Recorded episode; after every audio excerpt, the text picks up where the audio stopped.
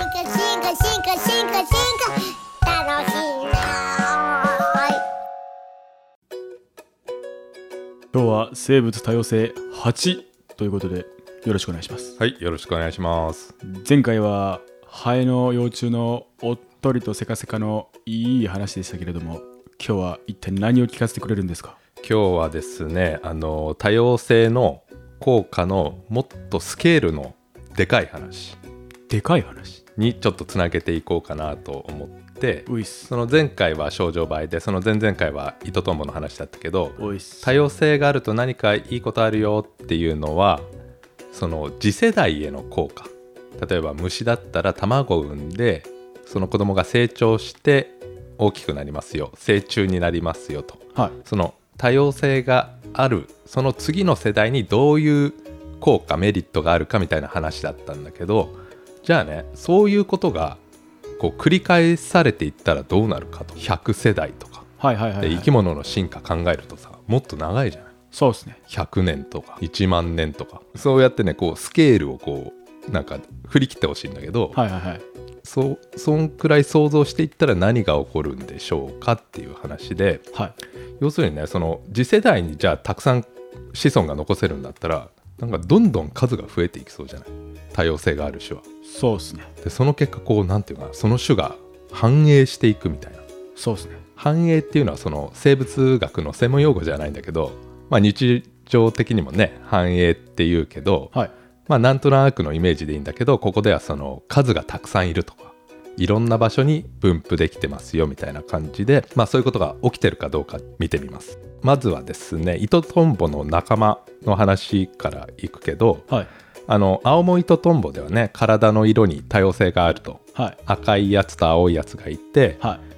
多様性があるとそのなんていうのかなまあ子供の数がたくさん増えますよとはいその集団の子供の数そうだね集団っていうのはそのある地域のあはいまあ青森とトンボだったらこう日本各地に生息しているけどじゃあ例えば高知県のこの池に住んでいるその集団、はいはいまあそんな単位なんだけどはいでねそのイトトンボの仲間ってこう何種類もいますと青森とトンボだけじゃなくてねで日本っていうかアジアにもいるしアメリカとかにももちろんいるんだけど体の色の多様性がある種とない種もいるのよない種っていうのはもう青だったら青一色だけメスであってもねオスもメスも同じ色みたいなでそういう種類も結構いるのよもう多様性もクソもない話ですそうまあ一色っていうかね単色みたいな感じで、でそれはなんかこうそれぞれの種の事情で決まっているというか青森とトンボの場合は少数派が有利になるメカニズムがありましたよみたいなはいまあ、あのぜあの以前説明したと思うけどそういう場合は多様性が維持されますよとでもそういうメカニズムがない場合は多様性って別に維持されないでそれって結構面白いことかなと思ってはい面白いですもし多様性がねあれば集団の利益になりますよとまあそれ事実なんだけどじゃあ多様性とかその集団全体のための進化が起こるんだったらみんな多様性あればいいじゃないだけど進化ってそう起こらないのねあくまでもこう毎世代毎世代有利か不利かで決まってその個体個体の事情でねはいだからその多様性少数派になるメリットがないんであればそういった多様性が生まれませんよと、うんでそういう種類もたくさんいますよとざっくりね多様性がある種とない種がこう何十種類ずついるんだけど、はいそれでこうどんくらい反映している程度に差があるかみたいなことを調べて、ほうまあ、あの僕自身のあの一緒にやった研究ではあるんだけどはいで具体的にはこう分布の広さを比べたのねおー分布の広さ個体数じゃなくてあ数じゃないね広さってこと広さだねでなんとなくのイメージなんだけど数が増えるとこうじわじわ分布が広がりそうじゃないそうですねもうその何百年何万年って経てばねわかりますわかりますそんなイメージで調べた結果やっぱりね予想通りというか多様性のある種の方が分布が広いとあそうなんや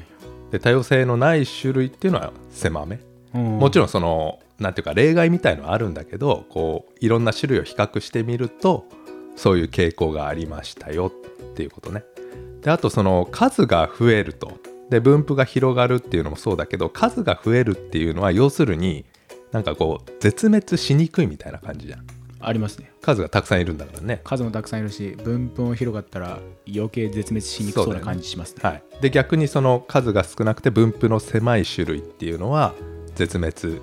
する可能性が高いリスクが高いとはいでその絶滅のしやすさリスクっていうのはさよくあのレッドデータブックとかはい言うじゃない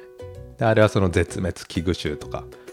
ちょっとヤバめの種類とかであそこに載ってないのは要するにまあ普通種っていうのかなはい絶滅の恐れがない種類っていうことそでこら辺におるわみたいなそうだねでランク付けしてあるとでそれをこう調べてみると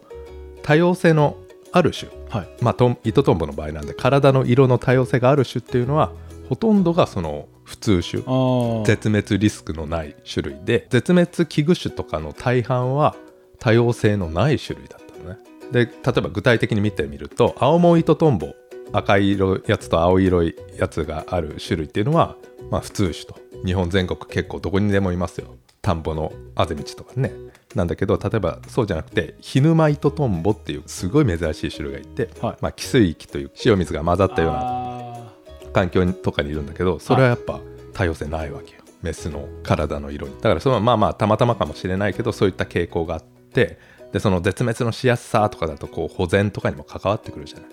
でも今までその保全ってねなんかこうそんな体の色がどうのこうので珍しさとか絶滅リスクが変わるとかねあんまみんな気づいてなかったんだけど、ーこれ本当に僕は初めて聞きましたねうん、だからそういうことがあるのかもしれないと。ほうでちょっとイトトンボじゃなくて他の種類でも調べましたよということで、はいえーっともう一グループとして、えっとモンキチョウの仲間、まあ、よくいるんだけど、まあ、いろんな種類が世界にはいますで、はい日本を含めアジアというかユーラシア大陸、まあ、ヨーロッパも含めてであとはアメリカね北米にもいるし南米のこうアンデス山脈とかにもいるんだけど、まあ、大体70種類くらい世界にいますとで日本にいる、まあ、ただのモンキチョウっていうのは実はねこれ多様性あるんです種内で同じ地域同じ集団の中にねでこれちょっと青モイトトンボと似てるんだけど、はいオスはねみんな同じ色なの、うんモンキチョウの場合は黄色はいメスに羽の色に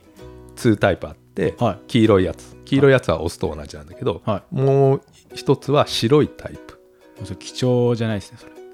だからもう あの本当飛んでるとモンシロチョウみたいに見える普普通の人だったら白くて黒い点がついてるからモンシロチョウみたいな大きさのがひらひら飛んでいてそれちなみに何で見分けるんですかそれはねまあ慣れてくると遠くからでもわかるのりさんわかるんですかあの今朝見ました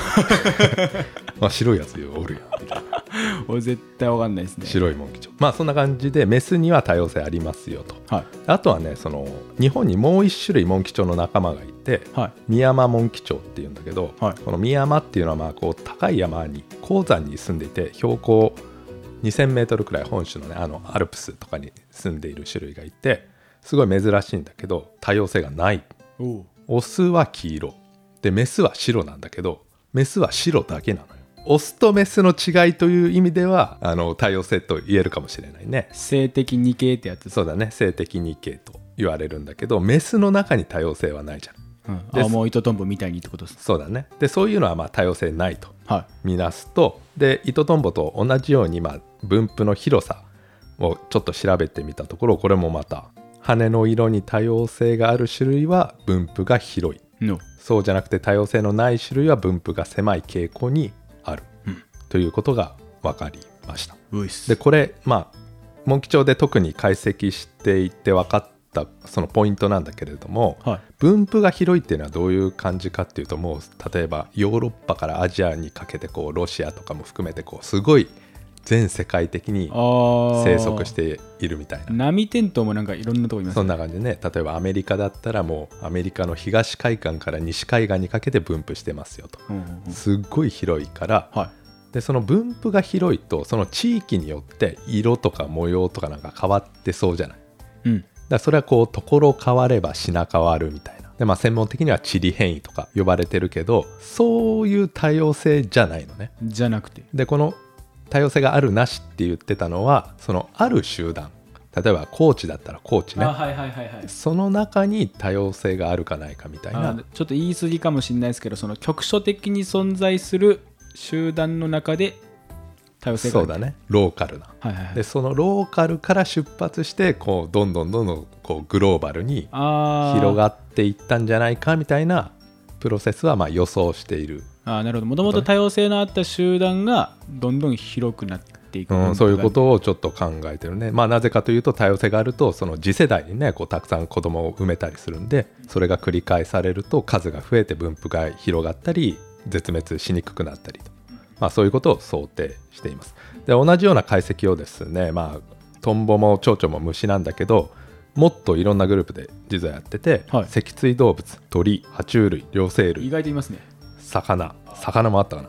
でそれ調べてみるともう一貫してあそうなんや多様性あえっと多様性っていうのは体色だね体の色のバリエーションがあるほど分布が広いということが、まあ、解析というか比較してみると分かってこう普遍的っていうの昆虫だけじゃないよみたいそうそう何度もいろんな分類群で繰り返し生じているパターンなのかなということでまあまあまだ全然調べていないね分類群があるんで、まあ、興味持って今も続けているんだけど、なういっすまあ、まとめというか、まあ、重要なこととしては、はい多様性がありますよそうすると、えー次世代に数が増えるからゆくゆくは分布が増えて広がっていきますよっていうのは、まあ、そういったプロセスは考えられるんだけど、はいあくまでもその種の繁栄っていうのは進化のなんていうかな結果論というかおもうこの